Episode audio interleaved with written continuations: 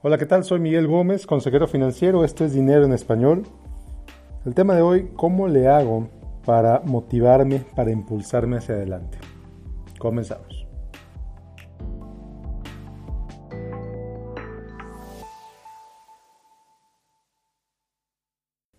Bueno, pues antes de empezar te quiero platicar dos cosas. Número uno, que este es el episodio del quinto aniversario de este podcast. Este podcast inició originalmente el 7 de abril de 2014. Como, pues si revisa al principio, al, inicio eran cápsulas de dos minutos. Estas cápsulas originalmente se transmitían en MBS Noticias, eh, Ciudad Juárez El Paso, por invitación de un amigo mío, Yago Molinete, y me producía el podcast eh, Víctor Luébano a los dos, muchísimas gracias. Yago por la invitación, a Víctor por la edición.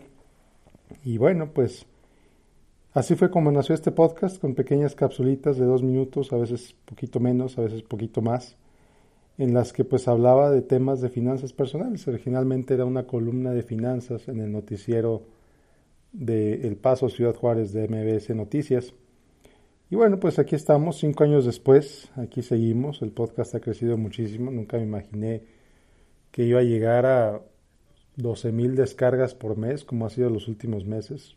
En diciembre, no, en enero llegó a 14 mil descargas. Muchísimas gracias a todos ustedes por acompañarme, muchísimas gracias a todos ustedes por recomendarme, por compartir este podcast con, con quien lo consideren pertinente. La verdad es que eso ha hecho una diferencia tremenda. Este podcast, como sabes, no tiene patrocinadores. Lo hago por amor al arte. Lo hago también porque pues me gusta llegar a cada vez más gente. Espero hacer una diferencia en tu vida. Si es así, por favor, me encantaría que me dejaras un review en iTunes o que compartieras este episodio o este podcast con quien consideres pertinente. Gracias a este, a este podcast he llegado a gente en lugares tan distantes como Chile, Argentina, Venezuela, Colombia, España, eh, en Estados Unidos me escucho en muchos estados, según dice mi software de Analytics. Entonces, muchísimas gracias a todos ustedes por escucharme, se los agradezco mucho. Este podcast, te lo digo siempre, es para ustedes. Y bueno, pues muchísimas gracias por escucharme. Segunda cosa que te quiero comentar, el curso de inversiones está abierta, la segunda generación te interesa aprender a invertir, si quieres saber cómo empezar a invertir, métete a finanzasfantásticas.com diagonal inversiones. Finanzasfantásticas.com diagonal inversiones. Ahí está toda la información sobre el curso. Y bueno, ahora sí, pasemos al episodio de hoy.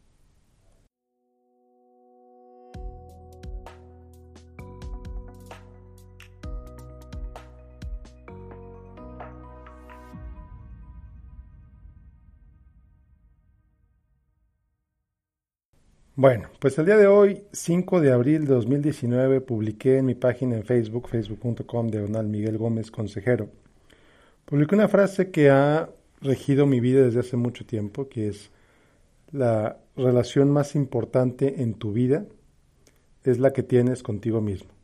Contigo mismo, por supuesto. La relación más importante en tu vida es la que tienes contigo mismo.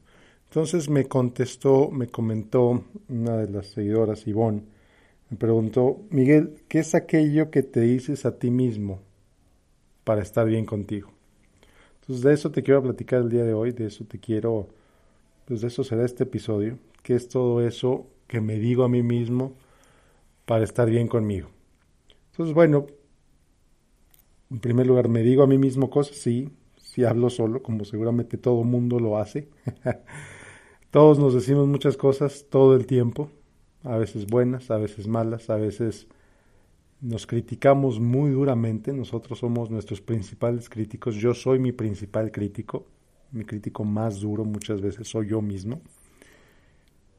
Me anticipo algunas veces a lo que creo que van a pensar algunas personas, me preocupo, me angustio, me estreso. Sé que no está bien, reconozco que lo hago. Pero lo que también es cierto es que me gusta mucho automotivarme. Me gusta mucho reconocer lo que va bien. Entonces, cuando hay momentos en los que no me siento bien con la dirección en la que me encuentro, en el momento en el que me encuentro. Algo pasó que me está haciendo sentir mal. Recuerdo dos cosas. Número uno, de dónde vengo. Nunca olvido mis orígenes. Para mí es importantísimo recordar de dónde vengo. Y a lo mejor aquí en el podcast no lo he platicado, tiene mucho que no lo platico, pero te, te cuento brevemente. Los primeros casi cuatro años de mi vida los viví en un circo. Yo viví en un circo con mis papás. El circo Atay de Hermanos, un circo muy conocido en México. Seguramente alguna vez viste anuncios, alguna vez oíste en el radio el vamos, vamos, vamos al circo Atay de Hermanos. Bueno, pues en ese circo vivíamos vivíamos mi papá, mi mamá y yo. ¿Por qué vivíamos ahí? Pues porque ahí trabajaban mis papás. Entonces, los primeros tres años de mi vida estaban ahí. Casi cuatro años de mi vida. Ahí viví, ahí vivimos hasta que mi mamá un día le dijo a mi papá, es hora de que Miguel entre a la escuela. Entonces mi papá dijo, ok. Mi mamá me llevó a vivir a casa de su mamá, o sea, a casa de mis abuelitos y pocos meses después entré a la escuela, entré al kinder. Quién sabe cómo lo hicieron, pero fue un kinder bilingüe en el que aprendí el inglés que me sirvió hasta quinto de primaria. Y digo hasta quinto de primaria porque cuando porque por cuestiones del destino, en quinto de primaria regresé a esa escuela, otra vez primaria bilingüe, maravillosa escuela, genial escuela. Todavía tengo amigos entrañables de ahí de esa escuela.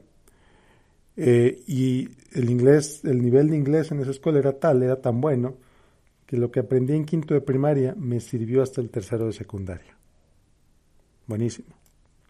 Entonces, mis papás siempre hicieron todo lo posible, y muchas veces hasta lo imposible, porque tuviera educación de calidad, porque estuviera en buenas escuelas, en objetivamente buenas escuelas, no nada más en escuelas privadas, pero en escuelas objetivamente buenas.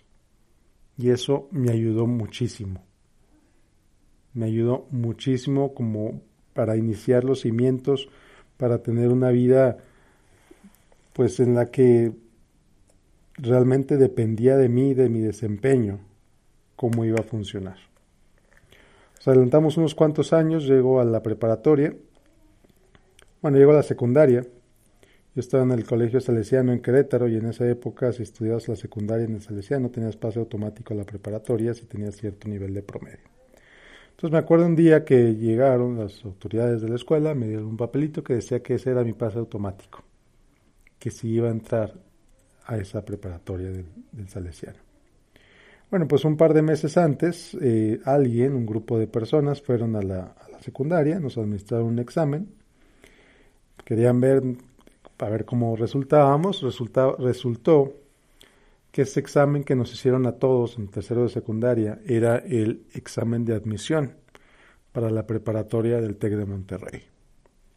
Y resultó que en ese examen de admisión yo fui de los primeros cinco, de, los, de las cinco calificaciones más altas. No recuerdo si fue el segundo o el tercero, pero para no mentirte, estuve entre los primeros cinco la calificación en ese examen de admisión. Revisaron mi promedio, me dijeron, Miguel, por este promedio que tienes, por cómo te fue en el examen, te ofrecemos una beca para estudiar la preparatoria en el TEC de Monterrey. Una beca casi del 70%. Jamás había oído el TEC de Monterrey. me invitaron a participar en un grupo de, creo que se llamaba Líderes del Mañana, estaba orientado para pues, posiblemente futuros alumnos de la preparatoria. Fui a esa escuela, me encantó lo que vi. Estudié la preparatoria en el TEC de Monterrey. Y luego me gradué de la preparatoria. Sabía que quería seguir en el TEC de Monterrey, no sabía cómo lo íbamos a hacer, pero bueno. Otra vez, cuestiones de la vida. En la escuela me fue muy bien, en la preparatoria me fue muy bien me ofrecieron una beca para hacer la carrera también en el TEC de Monterrey, cosa que tomé inmediatamente. De no haber sido por la beca, posiblemente no te estaría platicando esto aquí, el día de hoy. De no haber sido por el esfuerzo de mis padres para meterme en esas escuelas, posiblemente no te estaría platicando esto aquí hoy. Entonces, por eso para mí es importantísimo siempre recordar de dónde vengo. Siempre recordar de dónde vengo. No, ya alguna vez platiqué en Facebook las veces que mi madre o mi mamá fue al, al Monte de Piedad a empeñar unos aretes, unos anillos, para poder solventar los gastos de la casa. Nunca nos faltó nada en la casa, yo nunca sentí que viviéramos en pobreza. La verdad, nunca sentí que viviéramos en pobreza. Pero cuando empecé a ir a las, a las casas de mis compañeros de la escuela, a hacer proyectos, a hacer trabajos en equipo, pues me empecé a dar cuenta que pues sí, efectivamente, ellos tenían más privilegios que yo. Pero ¿sabes qué hice? No me victimicé por esos mayores privilegios. Al contrario, dije, qué padre esto. Qué padre ver esto. Qué padre poder convivir con gente de todos, de todo tipo, de todo nivel socioeconómico. Y lo aproveché tanto como pude. Algún día, no me acuerdo si ya lo platiqué aquí en el podcast, pero te lo cuento, la manera en que me di cuenta la verdadera riqueza, lo que puede, lo que significa la riqueza. Una vez que me invitó una amiga a, hacer un trabajo en su casa, un trabajo en equipo, un trabajo grupal. Y llegué a su casa, pues nos estuvimos trabajando varias horas, y me ofreció cereal, para comer cereal. Ok, sí, claro. Y me dijo, ¿de cuál te gusta? Nunca en mi vida alguien me ha preguntado de cuál cereal me gusta y mucho menos en una casa. ¿Cómo que de cuál me gusta? Sí, mira. Y tenía varias cajas de cereal. Zucaritas, Fruit Loops, lo que quieras. Varias cajas de cereal. Creo que cinco o seis cajas de cereal diferentes. Nunca había visto tantas cajas de cereal en una casa. En mi casa, si acaso, había una. Entonces, esa, en ese momento me di cuenta que la riqueza, más que el auto ostentoso o la casa grande o los viajes a lugares increíbles, etcétera, en ese momento me di cuenta que la riqueza es la posibilidad de tener opciones, que la riqueza te da opciones. Y en ese momento fue cuando decidí que yo quería alcanzar un nivel de riqueza que en mi familia nunca se había visto. Y no te digo que mis padres eran ricos, no lo son, nunca lo fueron no creo que lo vayan a hacer, a menos que se saquen la lotería, por ejemplo. Pero ahí me decidí, esto es en la preparatoria, ahí me decidí que yo iba a lograr más de lo que mis padres habían logrado. Siempre orgullosísimo de mis padres, siempre muy agradecido de mis padres, mucho, muy agradecido con ellos. Pero a partir de ahí me decidí que pues yo quería hacer las cosas un poquito diferentes. Entonces, esa lección, nunca olvidar de dónde vengo, para mí ha sido importantísima. Mi primer trabajo pagado lo, tuve en los últimos semestres de la preparatoria, di clases de inglés y computación en una escuelita chiquitita, cuyo mercado eran, cuyos alumnos eran chavos que vivían en rancherías en los alrededores de Querétaro. Entonces yo, chavo de 17, 18 años, enseñándole a otros chavos de 17, 18 años con muchísimos menos privilegios que yo, enseñándoles inglés y computación. Claro, yo al terminar la clase, yo me subía a un camión de transporte público para que me llevara a mi casa porque no tenía carro. Pero eso no importaba. Eso no importaba. Yo no me importaba hacer una hora de camino de, mi casa a donde tenía que dar las clases, porque al acabar la clase me pagaban.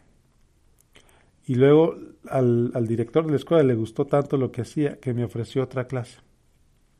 Entonces de repente ya estaba cada sábado de 8 de la mañana a 2 de la tarde dando clases de inglés y computación a chavos de mi misma edad, a veces un poquito mayores chavos que no sabían ni siquiera cómo se prendía una computadora.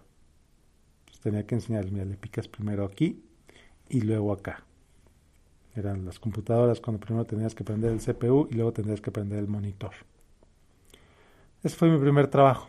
Ese fue mi primer trabajo pagado. Y nunca lo olvido. Ya más adelante tuve más trabajos.